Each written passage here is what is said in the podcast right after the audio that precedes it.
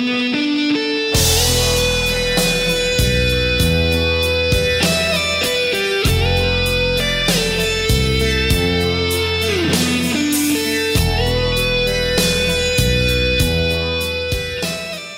Body, Check Your Mandible. Nós estamos de novo depois de um período de férias, mas voltamos a todo vapor e hoje a gente está emocionado aqui nesse estúdio. É ou não é, Tinestor? O que está acontecendo aí? É isso aí, meu amigo Michel. Hoje a gente está aqui com uma lenda de Indaial. É o cara que, na verdade, foi responsável por nos apresentar, inclusive. Né? Ele, ele é a base da nossa história né? É, foi a partir desse cara, dessa, dessa lenda indaialense, que a gente começou toda essa brincadeira que, que continua até hoje, né? É uma baita influência musical pra gente e um exemplo de didática de professor e um grande amigo. Walter, uma alegria te receber hoje aqui no nosso podcast, cara. Salve, galera, o prazer é todo meu. Tá revendo aí meus, meus amigos acima de tudo, né? Nestor, Michel, até fazia um tempo que a gente não se via.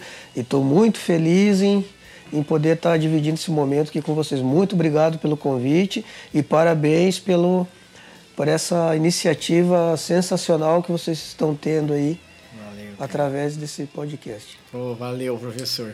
Então, esse cara é responsável por formar muita gente que está fazendo barulho aí aqui em Santa Catarina e em outros lugares do Brasil, uma baita influência musical e temos muitas coisas para recordar, muitas perguntas para fazer, né, Nestor?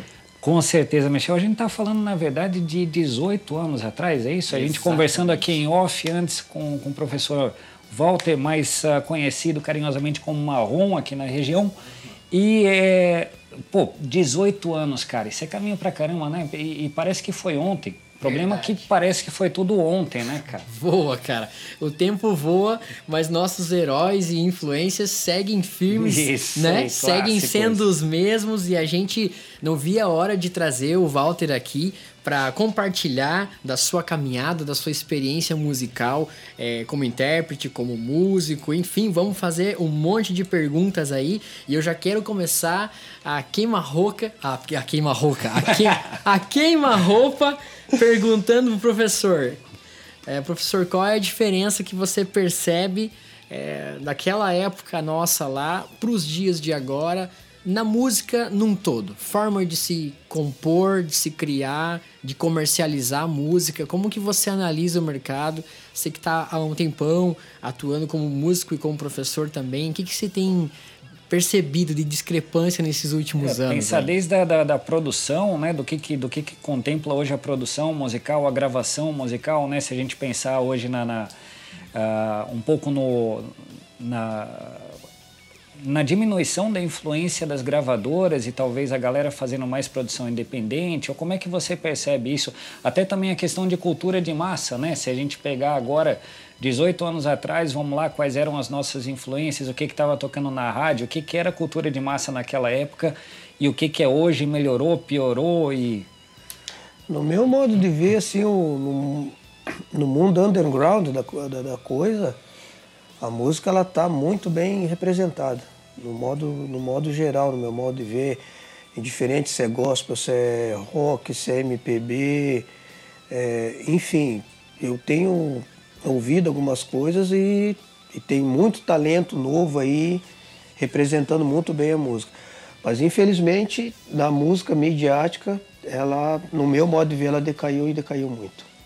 Assim, eu sou a prova disso porque eu trabalho hoje numa banda que ela é que ela é uma banda comercial, né, no sentido amplo da palavra, porque é uma banda que toca vários estilos. E se você ana, analisar, eu analisando por mim mesmo o nível de música que eu, de harmonicamente, tecnicamente, de quando eu entrei na banda para os dias de hoje, o nível técnico assim caiu muito. De produção até nem digo tanto, porque está se usando muito a tecnologia, queira ou não queira, ou não queira para você fazer uma música desse tipo, por mais que ela não tenha uma qualidade técnica no sentido harmônica grande, mas ela requer um certo conhecimento da produção para você mixar, para você masterizar. Então, Nesse lado eu, não, eu não, até não vejo uma decadência, mas no sentido cultural, principalmente, e harmônico, artístico da coisa, a, a música midiática ela caiu muito. No meu modo de ver, ela decaiu muito. E professor, você começou a, a, trabalhar com música em que ano? Como é que foi teu início? Vamos já que vamos pegar esse gancho de do, do que Minha mudou. história desde o início. É, cara, como é que veio a guitarra? Para quem não sabe, o Walter foi professor de guitarra do estimado Nestor Freire aqui e foi meu professor de harmonia, um cara que influenciou muito o jeito de de me relacionar com a harmonia e compor. E, mas como é que foi teu começo? Tão, tão curioso isso aí também. Quer dizer, porque todo, todo mundo começa geralmente com. existe alguma influência, existe um pontapé inicial, um é. artista, alguma coisa assim, às vezes até alguém da própria família, né? E, é, e como é que foi esse teu pontapé inicial? Como é que foi esse. Vocês estão com tempo? Opa, bora lá! Pois é, uma, a minha família toda ela era uma família de músico, né? É, a minha família era uma família rural e eu sou filho de mãe solteira, então a minha história, eu estou contando isso porque é necessário para entender mais tarde como chegou a guitarra claro. nas minhas mãos, né? Uhum. E lá no, no sítio, como se diz, fazia as festas no, violão na mão, né? Era, era, fazia o fogo de chão, a roda e, e tocava-se na época a música que eu, que eu ouvi muito foi Antoninho Duarte. Ele era um. Ele fazia parte de uma banda gaúcha, os Mirins, na primeira fase dos Mirins, dos anos, se não me engano, 60, né? E tocava um violão de sete boca e a influência dele era muito do choro. Isto, inclusive, eu até aconselho assim, para quem gosta assim, de, de, pegar as coisas raízes assim, para entender, principalmente a a nossa cultura musical aqui do estado é interessante ouvir os discos dele, sabe? E tinha muita coisa já de aproximar. Depois que eu fui entender mais tarde o que, que era aquilo tudo. E aquilo era a música que se tocava muito. Então quem tocava aquilo no sítio era rei, né? Uhum. E existia um, um primo do meu avô que se chamava Pino. Todo mundo chama, eu nem sei o nome dele, todo mundo chama ele de Pino. Pino. E até hoje todo mundo chama ele assim, né? Ele é vivo ainda, por, por sinal. E ele tocava isso maravilhosamente bem, era tudo de ouvido, né? Então, como se tirava aquelas coisas na época, escutava-se o rádio, tocava-se na rádio. Ele, então, ele tinha um ouvido fantástico, né?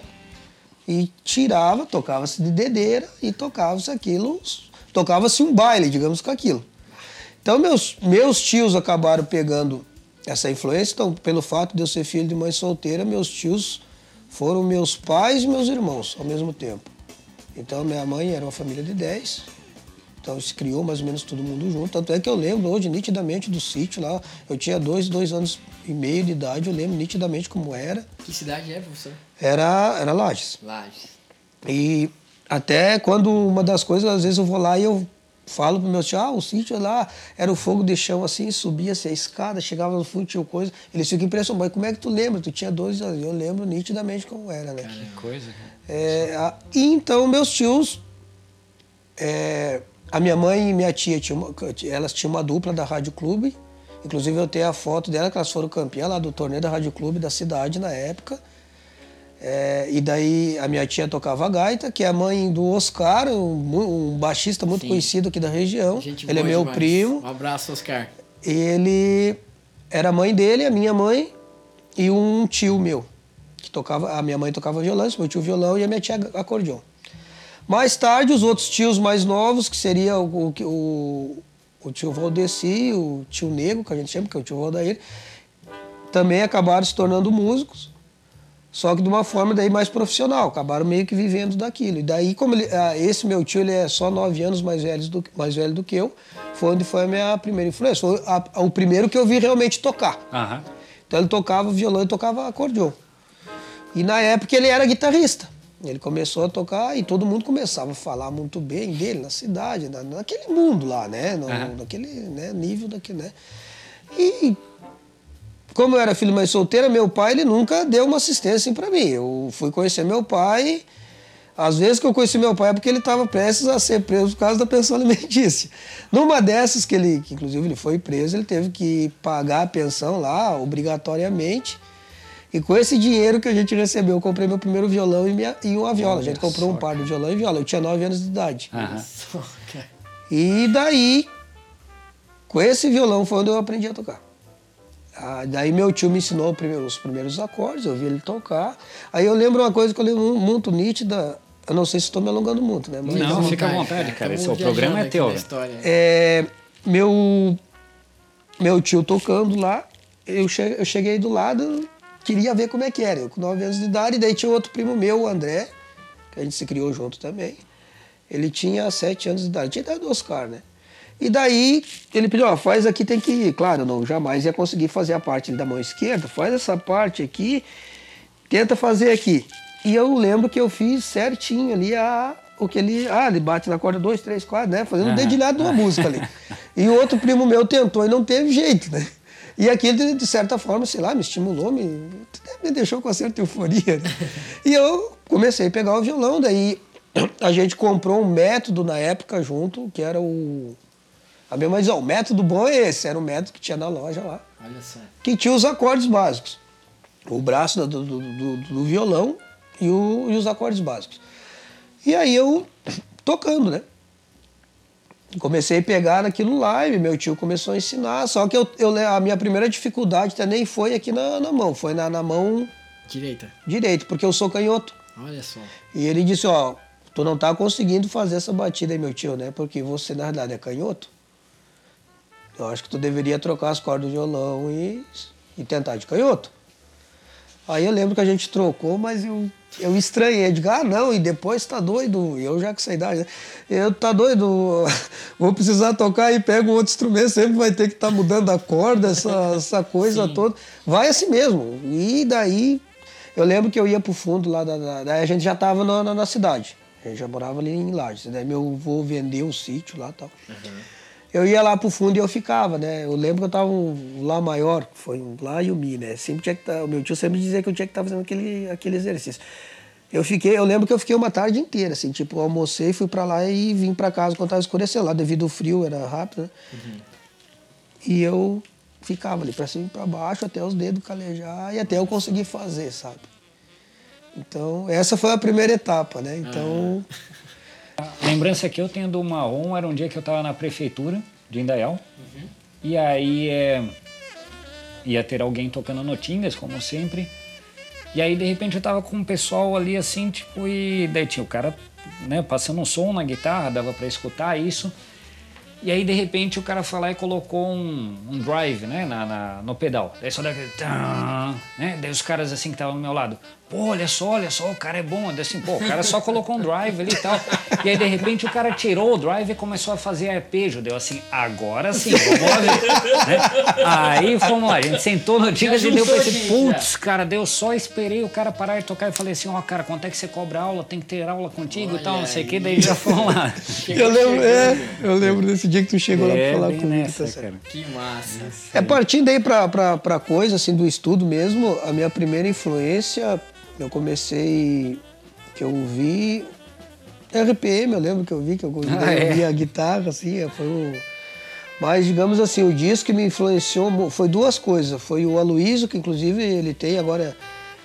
É, ele tocava numa banda de bailar, mas ele já era um cara assim que ele, ele já tinha... Ele estava bem além do que eu. Em Lages eu conheci ele.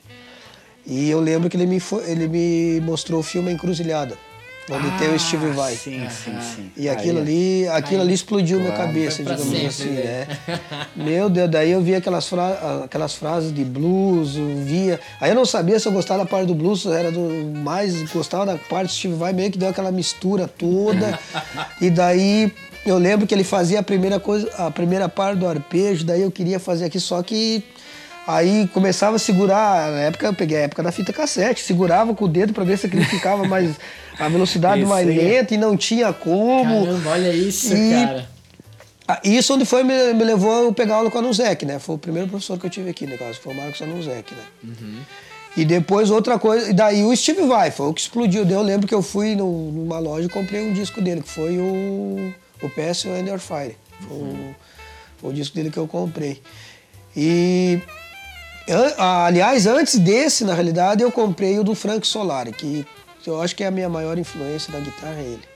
Depois eu acabei pegando aula com ele, fui em Porto Alegre pegar é, aula com ele. Eu ia fazer tanto, essa pergunta depois. Tanto que eu gostava e meio que quase tirei aquele disco todo. Inclusive as músicas que eu postei ali no Facebook são temas dele, né? Eu lembro que ah, no, nos primeiros dias que eu fui na tua casa, aí você já tinha, por exemplo, acho que o disco todo tirado, você tinha inclusive as partituras do. Mas não era do. do Desliga, Do Steve Vai era do Joey Satriani. Joey uhum. Satriani, a, a, que você tocava inclusive até na, na, na, noite, quando você tocava no Tinga, você tocava de vez em quando a Summertime. Summer. É... E aí era. Eu não lembro agora de qual disco que era. É do. Mas é do o mais famosão, o mais, o, o, que mais, mais estourou do, do Satriani, né? Hum. Eu lembro Song? que você fazia. Summer Song. É. Summer Song, não Summer Summertime. Isso, isso aí, Summertime é da. da é de surfing, surfing, do disco de surfing. Aí já é menudo, é, né? Você tá menudo já.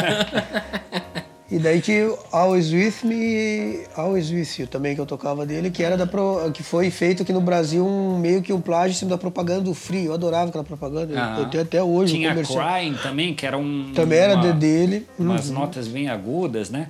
Isso. É, e aí é, eu lembro que você tinha bastante tema tirado, o, o Frank Solari também, né? Tinha Isso, do, daquele primeiro disco dele, depois é. tinha alguma coisa do segundo também. E você chegou, você chegou inclusive a ter aula com o Frank Solari, eu lembro. Isso, em Porto Alegre. Eu fui lá pegar, porque medo ele foi a. É, meu Deus, é até assim, porque eu queria tocar igual ele em tudo, uhum. assim, sabe? Então, quando eu ganhei minha primeira grana, assim, que eu vi que dava, liguei para ele, fui lá, peguei aula com ele. É, foi uma das melhores experiências que aconteceu na minha vida, com certeza, né? Que massa, cara. E ele acabou me ensinando. Aí foi legal que eu, eu pude ver, porque eu, tudo que eu tirei dele na época era de ouvido, não tinha essa tecnologia que tem hoje, né? Aí eu lembro que o Steve Vai, numa entrevista dele, ele, ele falava desse. De um toca-fita lá que ele usava para baixar a velocidade. Eu acabei conseguindo isso. Aí ajudou bastante. Mas você não pega os desenhos corretos, o Frank Solari meio que consertou essas partes todas assim, né? Ele mesmo, né? E, e depois o material mesmo eu lembro que eu comprei daí também uma, uma infinidade, inclusive até hoje em dia, a VHS, na época. A Warner acabou lançando, meu Deus, tudo, Scott Henderson, Joe Schofield, uhum. a parte de country, que eu também era muito influenciado. Eu lembro que a tua coleção era grande, a gente via quando ia fazer sim, as aulas. Sim, Se eu não me engano, é, 22 vídeo, videocassete que eu tinha, fita de videocassete que eu tinha. Joe Schofield, Albert Lee... Estou é, citando as que eu lembro que eu mais gosto, né? Gambale não estava também? Fran Gambale. Ah.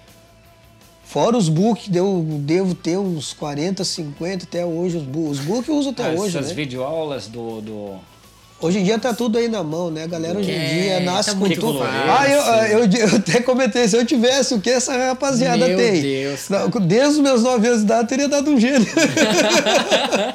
Porque tá tudo muito tá fácil, muito, né? É, cara. Meu Deus. Eu lembro que o ano era 2002. Depois de ter gravado alguns discos, eu estava querendo tirar novos sons do teclado. É, tinha pouco acesso aqui na região, poucos professores de teclado na época renomados e eu fiz contato via telefone com esse distinto cavalheiro que está aqui e fui conhecê-lo. E professor, foi uma época muito boa. Hoje lecionando é, não é querer fazer média, mas eu levo muito do que aprendi contigo, da tua metodologia, do teu jeito. A gente conversava em off de apresentar um universo para o aluno e deixar o aluno surfar a onda que, que ele quer e que ele se identifica e tudo mais. E sem sombra de dúvidas, o estudo de harmonia que eu tive contigo foi libertador. E até hoje é, eu uso muito para compor e criar e fazer tudo o que eu faço. E eu, eu, lembro uma curiosidade aqui que o Nestor comentou na abertura do pod que a gente se conheceu. Eu cheguei para aula um dia e o aluno antes da minha aula não tinha ido embora ainda, a aula anterior, que era essa criatura aqui, magrelão, com a camisa meio parecia punk. Mas assim, conheceram lá em casa. na sua casa. um pouco mais magro também, só quero dizer isso. eu só quero um pouquinho isso. Mas foi antes então de 2002, tá? Sim, isso foi, foi 2001. 2000 ou 2001. Foi 2001. É, porque 2002 eu já morava morava aqui. Sim, não, foi ali 2000. Na, no, no prédio, foi Isso 2000, 2001. Foi 2001. Aí eu vi aquela, aquela criatura ali, pensei, quem que é esse cara aí? Tava contando uma história de uma batida que a Pô, polícia Eu, eu sabia que ia aparecer essa história, eu sabia que ia aparecer essa história, cara. Não, eu podia postar com todo mundo. Essa história vai aparecer, alguém vai puxar isso. Não, mas nem vamos adentrar. Isso Esse eu não lembro. passado sombrio é. ah, O que você tinha conhecido lá em casa, não lembrava. É, acabaram acabaram como... me confundindo ali numa situação, como, né, Como Michel? são as coisas. E aí, o que aconteceu? É, eu tava fazendo aula com, com o Walter e ia acontecer um show da Baby do Brasil. A Baby do Brasil Sim. veio em turnê e um amigo meu me chamou para tocar os teclados. Olha como é que a vida é e a gente tem que honrar quem nos honra. E eu tinha o JV35 da Roland, que eu tinha comprado do Jean Coelho. Certo, Só que o set da, da Baby era muita muita troca de timbres, muito presets que tinha que trocar. E o professor tinha um, um XP80, Nestor. Quem tinha um XP80 naquela época era é tipo o cara que tinha um Nord mais topzera. E o professor um, falou. Um dos teclados mais famosos da roda. Né? É, com quatro placas de expansão. E eu lembro que o Walter falou assim: Cara, eu te empresto meu XP pra você ir tocar. Eu fiquei assim, não, não acredito que isso vai acontecer, meu Deus, porque, cara, eu, isso me marcou para sempre, tá? É um negócio que, cara, eu, se um aluno pedir hoje, não sei se eu faço. eu vou pedir algo emprestado pra ele. É não, olha, o coração do cara. Eu cheguei com um Fusca azul pra levar o XP.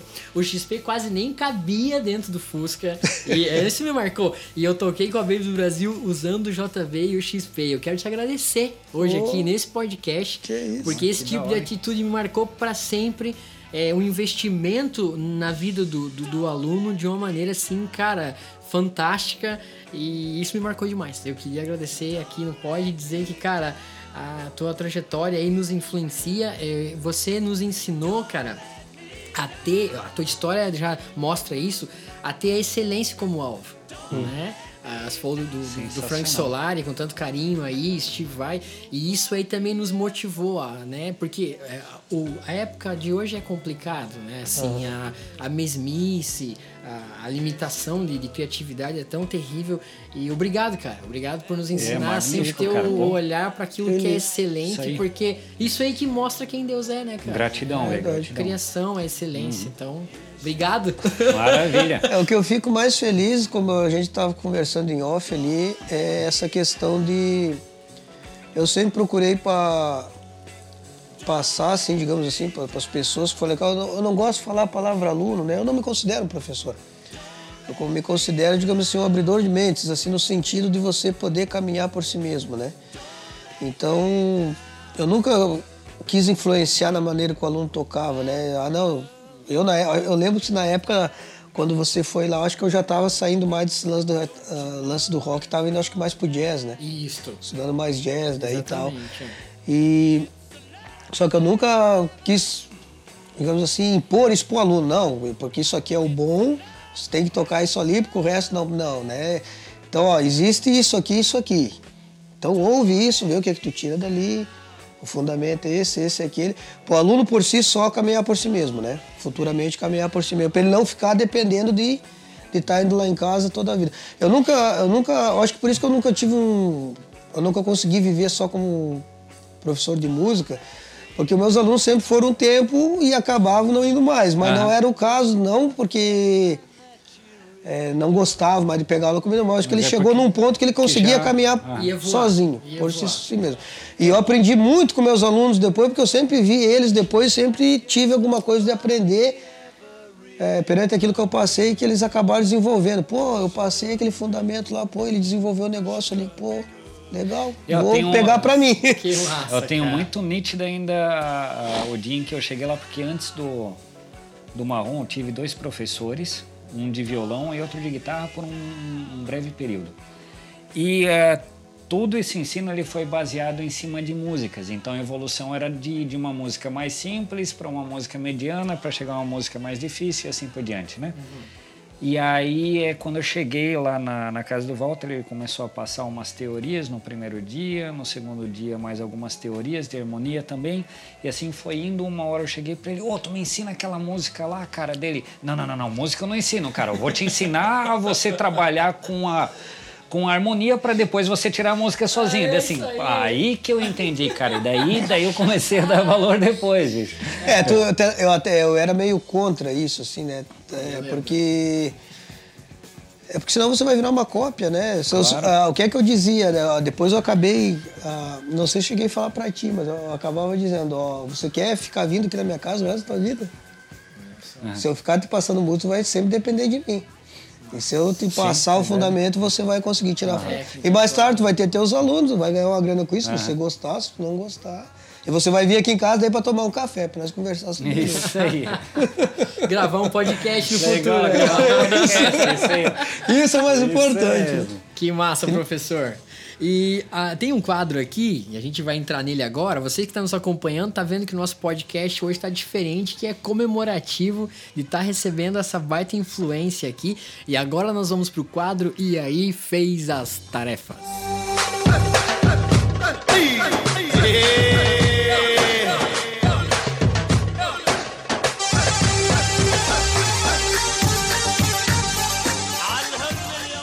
Isso aí, pessoal, voltando agora ao nosso quadro. Uh, e esse quadro, no, no, final das contas, é especial agora porque a gente está com, o nosso antigo professor aqui, como já foi mencionado, né? Então, a primeira coisa que eu queria saber, Walter, é o seguinte. É, antes a gente estava conversando, quando você estava contando a tua história, né? De como que você começou a tocar, é, você mencionou que o, o eu acho que era o teu tio, né? Ou, ou o cara que veio antes dele que uh, tirava tudo de ouvido, ou, ou, até mesmo você, né? Durante uhum, esse processo, uh, tirou muita coisa de ouvido. E eu lembro, eu acho que eu mencionei isso no nosso primeiro podcast, mas uh, eu acho que foi no ano passado, retrasado, que surgiu uma notícia com a, a falência da Gibson, da fábrica da Gibson, em que surgiu uma notícia, uma, uma uma pesquisa dizendo que a, a venda de guitarras diminuiu é, de 13 anos para cá em torno de 75%. Isso é bastante, né? E aí é, parece que apareceu um, um o, acho que era o guitarrista do, do Ira, que ele comentou uma coisa que eu achei muito interessante, que a nova geração, ela talvez não esteja tão propensa a aprender um instrumento musical porque a nova geração é mais imediatista. E se a gente pensar é, em todo o processo uh, árduo que é aprender um instrumento, é, essa coisa acaba sendo para os jovens, assim, para essa pra geração, como é que é os os uh, centennials, centennials, né? Os millennials, eu acho que os millennials ou os é. centennials, Não, acho, acho que, que, bom, tá falando da nossa ou depois eu, da, da, nossa? Da, depois da nossa, da, eu acho, eu acho que, que são os centennials, né? É, é.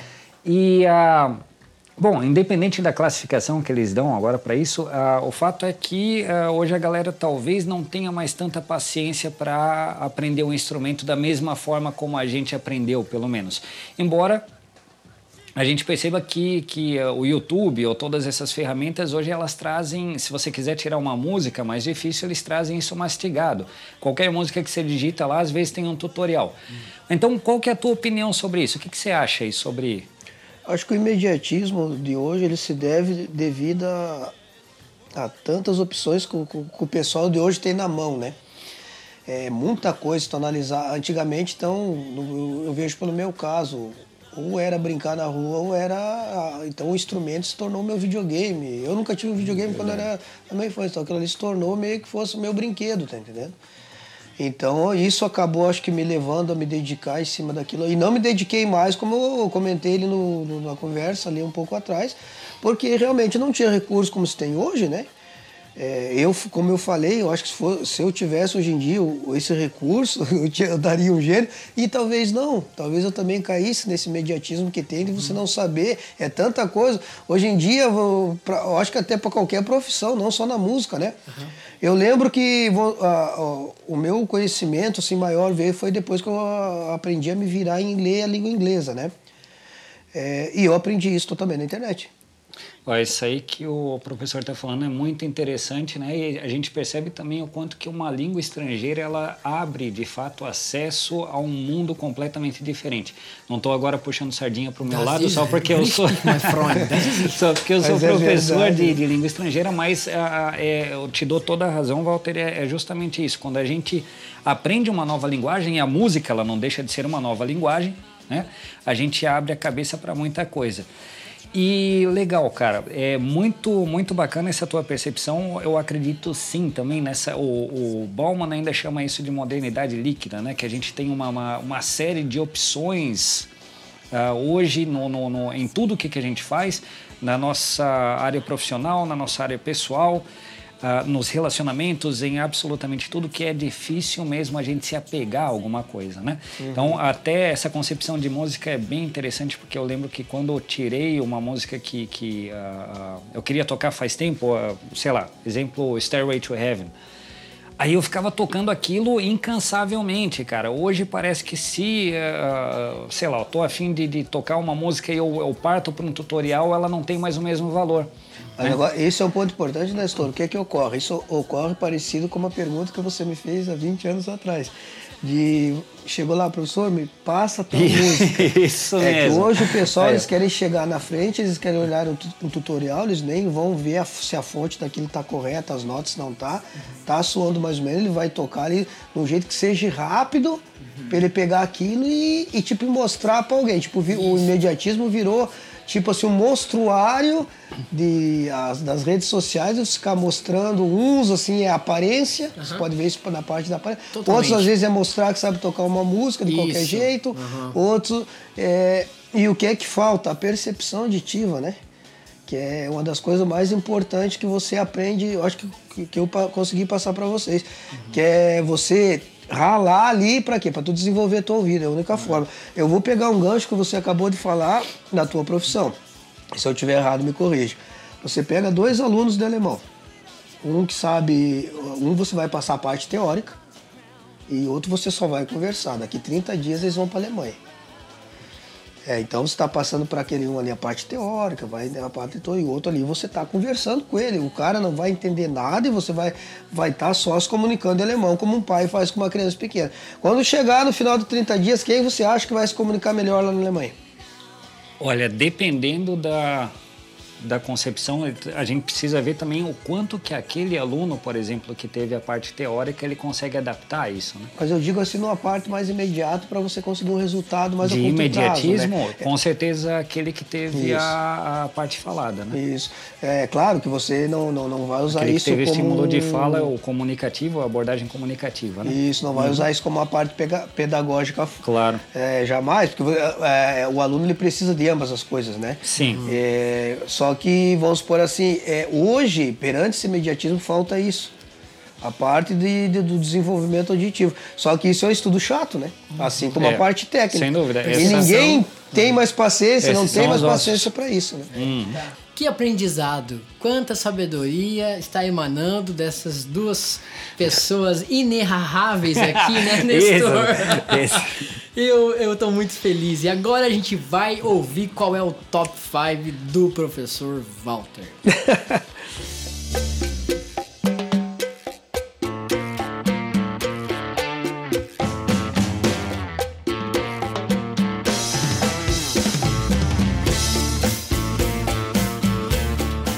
Professor, Sim. cinco artistas.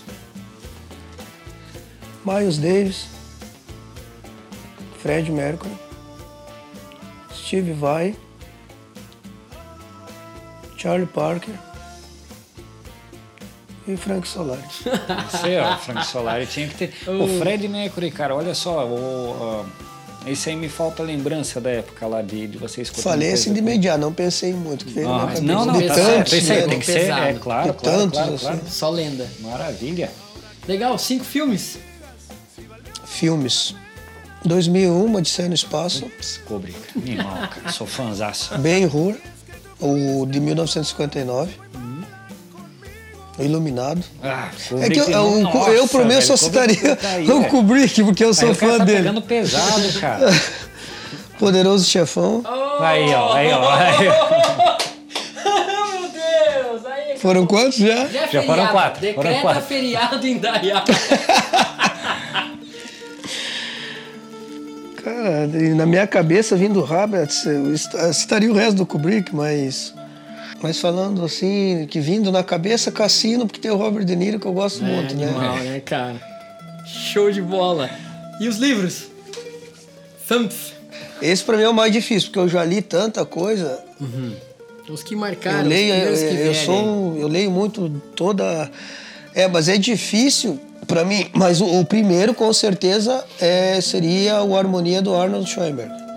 Esse livro, para mim, ele, eu já li ele umas duas, três vezes. Ele a parte filosófica dele, da, da primeira parte. Aliás, ele, filoso, ele usa filosofia para ensinar a música de uma forma inteira, do começo ao fim. É um livro que qualquer um que é músico deveria ler, porque é, é, tu vai, vai, vai, vai ver o que é realmente o. Acho que é um, alguém que a gente teve contato dos compositores clássicos, né, dos maiores compositores que, que esse mundo já viu, que ele está no nível de Mozart é, Beethoven e companhia, é, é, surpreendente, cara. É de arrepiar. Assim, eu, é um livro para mim que. Qualquer livro dele, mas esse, o Harmonia. Já, já me interessou, cara. Legal. O Harmonia ele é simplesmente surpreendente. Ele, a forma como é ensinado, a harmonia que ele veio da Alemanha é, ah, para fugir da guerra, aquela coisa toda, e não existia um, um fundamento de harmonia nas, na, nas universidades dos Estados Unidos. Ele escreveu o livro justamente para suprir essa necessidade. E o nível intelectual dele é simplesmente surpreendente. Foi o cara que desenvolveu o dodecafonismo, né? É, é surpreendente, cara. Surpreendente. Que massa. O livro, assim, para mim, o primeiro. O outro seria a autobiografia do Miles Davis, que eu também já li umas três, quatro vezes. De vez em quando eu tô lendo, que é também surpreendente a história dele, que, né? Do aprendizado do jazz, ele foi a pessoa que desenvolveu o jazz cinco, seis vezes, né? Então é outro artista que eu sou muito fã, que eu sempre ouço. Uhum. Então a, evolução do jazz que teve, tudo se deve a ele praticamente. É surpreendente a autobiografia dele. É um livro que eu sempre estou lendo de vez em quando, que já massa. li. Nossa, várias, uh, várias referências de, específicas de música, é, né? Que a gente não tinha tido até agora. Verdade. A gente só teve coisas mais gerais falando sobre literatura Verdade, ou. Cara ou, uh, ou autores no geral, mas nada muito específico, muito bom. Que legal. Uh, aí o, a autobiografia, não a autobiografia não, desculpa, a biografia escrita pela filha dele, do Carlos Grace, que conta desde como o jiu-jitsu veio para o Brasil, como desenvolveu, como ela se tornou uma arte brasileira, porque era uma arte japonesa, mas ela acabou se tornando brasileira devido às transformações que a família Grace fez em cima dessa arte, que também é surpreendente a ele é um livro mais específico, já realmente para quem conhece um pouco da história da família, isso. sabe? Ah. Mas é, é também eu, muito não, bom. Não, não, cheguei a ler nada sobre isso, não, não vi os documentários que me recomendaram, mas uh, ouvi muitas histórias, né, muitos relatos de pessoas que, que conhecem a história dos Gracies e dos Gracie é, é, é a história é fantástica. Mesmo, é né? fantástica. E vamos por esse conhecimento que as artes marciais chegaram a esse ponto se deve a eles com certeza. Né? Hum. Existem algumas coisas ali no livro que se tu for pesquisar tu pode, pode entrar, mas o livro de uma forma geral, ele, no meu modo de ver, ele é um livro muito bom, muito bom assim para quem também para quem, pra, principalmente para quem pratica arte, para quem tem uma certa curiosidade na história também é essencial. Que massa. Falta foram mais, três, foram, três, foram três. três. O outro dele, vocês vão de repente achar estranho, mas para mim, eu vou falar porque para mim ele teve uma Hoje em dia eu não olho com os mesmos olhos, mas ele teve uma mudança em vários aspectos em mim. Que seria a Bíblia uma forma geral, mas a Bíblia é uma coleção de vários livros, né? Uma, a Bíblia enquanto um livro É, porque eu já li ela muitas vezes, ah. assim, porque eu era fascinado pela história em si de tudo Sim. que está ali. Mas o livro de Eclesiastes, para mim, ele é, ele é fantástico. Que legal, cara. A forma que ele fala da, das vaidades, das virtudes, para hum. mim, ele é fantástico. Que legal. É um, é um livro que hoje em dia, de vez em quando, eu leio. Para mim, ele, ele, né? ele é isso, ele é fantástico. Uh, eu poderia falar a Bíblia como um todo, porque eu, eu sempre li a Bíblia como um livro só, mas óbvio que ela, obviamente ela não é, né? Mas Sim. um livro ali que que me vem à cabeça com certeza é o livro do Eclesiastes. Assim, eu acho, é, ele me transmite paz, assim, ah. sabe, de qualquer forma. Apesar que a minha visão religiosa ela mudou muito com o tempo, né? Mas eu vejo ele como que transcende a tudo isso. É a ah. forma que eu encaro o livro em si, sabe? Que legal, cara. E o e outro que uh, ele também é uma coleção, então, que eu li praticamente todos, seria a literatura de cordel. Uhum é, que eram toda feita em versos, né? Era, era o, porque foi o primeiro, primeiro contato com o livro que eu tive, assim, ah. né? Então a, a, gente chamava lá em cima de décimas, né? Então era, o, era literatura do cordel feita em, em, em versos. A estrutura. E eu, vi meu, eu via meu tio, ele tinha uma voz muito forte. Inclusive, hoje em dia, ele é, ele é pastor também, tá? E ele tinha já um, o dom da palavra do, e ele lendo aquilo, sabe? Lendo aquelas histórias, eu era pequeno, eu via aquilo, eu achava aquilo fantástico. E, come, e daí e, isso, no... e um primo meu tinha essa coleção toda, a coleção toda ele tinha. Então eu ia lá na série, eu ficava lendo aquilo. Cara, que da hora. Então, meu Deus, tem vários ali, eu não eu não saberia nem te citar um. Mas um deles, por exemplo, que eu lembro agora que veio na cabeça seria o Gigante Quebra-Osso e o Castelo Mal Assombrado. assim. É um livro mais. É, mas é, é o que me deu a, a imersão em gostar de ler. É, se deve àquilo, sabe? Aí depois eu entrei na coleção Vagalume, que eu li quase. Sim, sim. Eu, eu, ah, eu, a coleção Vagalume era. Isso, eu mais para adolescente, gente, isso, né? né mais para adolescente. Uhum. E, eu, eu sempre tive esse problema, assim, quando eu entro numa coisa, não me basta ir lá um livro, dois, eu já tive que dar um jeito de, de ler a coleção inteira. É. Então o que, é que eu fazia? Eu ia para a biblioteca lá na cidade e ficava lendo, na, porque eu não tinha condições de comprar, eu tive condições de comprar um ou dois, ficava lendo. Ficava lendo, digamos assim, que daí no, no final de cada livro ele vinha a fotozinha do todo. E eu gostava muito da arte do livro, sempre a capa me, me, me influenciou é, muito do pensar, livro, sabe? Antigamente a biblioteca, e... isso é uma coisa interessante, né? Porque a biblioteca ela era um espaço uh, compartilhado mesmo, era um espaço ativo, um espaço onde as pessoas entravam, deixavam livros, tiravam livros. Hoje a biblioteca, as bibliotecas. Uh, uh, uh, municipais, por exemplo, elas se tornaram quase obsoletas, né? É. Você tem, você pode chegar em qualquer uma hoje, sentar, se quiser estudar ali, porque vai estar tá completamente Sim. silencioso, não precisa nem mais é dar. Uma, uma das coisas que o Miles Davis fala na autobiografia dele, que enquanto o pessoal geralmente, quando ele conseguiu se livrar um pouco das drogas, ele ia para a biblioteca, foi onde ele começou a pegar os compositores e jogar aquilo pro jazz, né? E onde ele ah, desenvolveu tudo que ele desenvolveu, né? Que demais. Meus amigos, falaríamos por dias, né? Muito Temos bom, cara, é, cara. É, muitos anos adorei de, essa conversa aí, de, de, pausa. A gente precisava botar o, o, papo em dia. Vai rolar vídeo pro YouTube também. Mas, Walter, uma honra te receber aqui. Eu vi toda essa história é, desde o teu começo e tudo que tem acontecido agora. Uma alegria, é sempre uma aprendizagem e muito massa te receber hoje aqui. Tio Grande Nestor, honra sou... mesmo, cara. É, uh, e o legal disso tudo é que a gente vai ter isso registrado, né, cara? A, a, gente vai ter a, a, nossa memória, como sempre, claro, mas a gente tem agora esse registro também para quando daqui a alguns anos a gente quiser retomar isso, que a gente sempre retoma. A gente, quanto tempo a gente já não estava falando, pô, a gente tem, tem que fazer que alguma coisa com o Walter, cara, vamos fazer alguma coisa com ele, não sei. E aí tá aí, né, cara? Agora a gente tem esse material né, mais, mais vivo aqui, né? Para retomar a nossa memória sempre. Verdade. Isso aí, cara, muito obrigado aí pela presença. Eu que agradeço aí. Quero mandar bom. um abraço aí para minha esposa, Sandra, para o meu filhão aí, o Matheus, e para minha família do modo geral, para minha banda lá, a Banda Cauana, que eu trabalho hoje em dia, para todo o pessoal lá.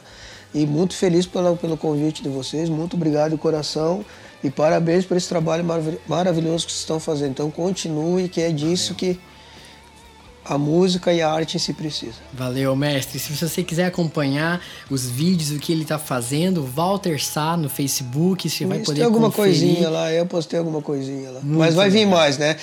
Eu já pedi aí pro Michel e a gente vai produzir já alguma tá, coisa. Já tá na lista. já vamos, tá, já tá vamos trabalhar, cara. Só não segura. tem erro. Com a qualidade do trabalho dele vai ficar muito mais apresentado. Ok, vamos que vamos.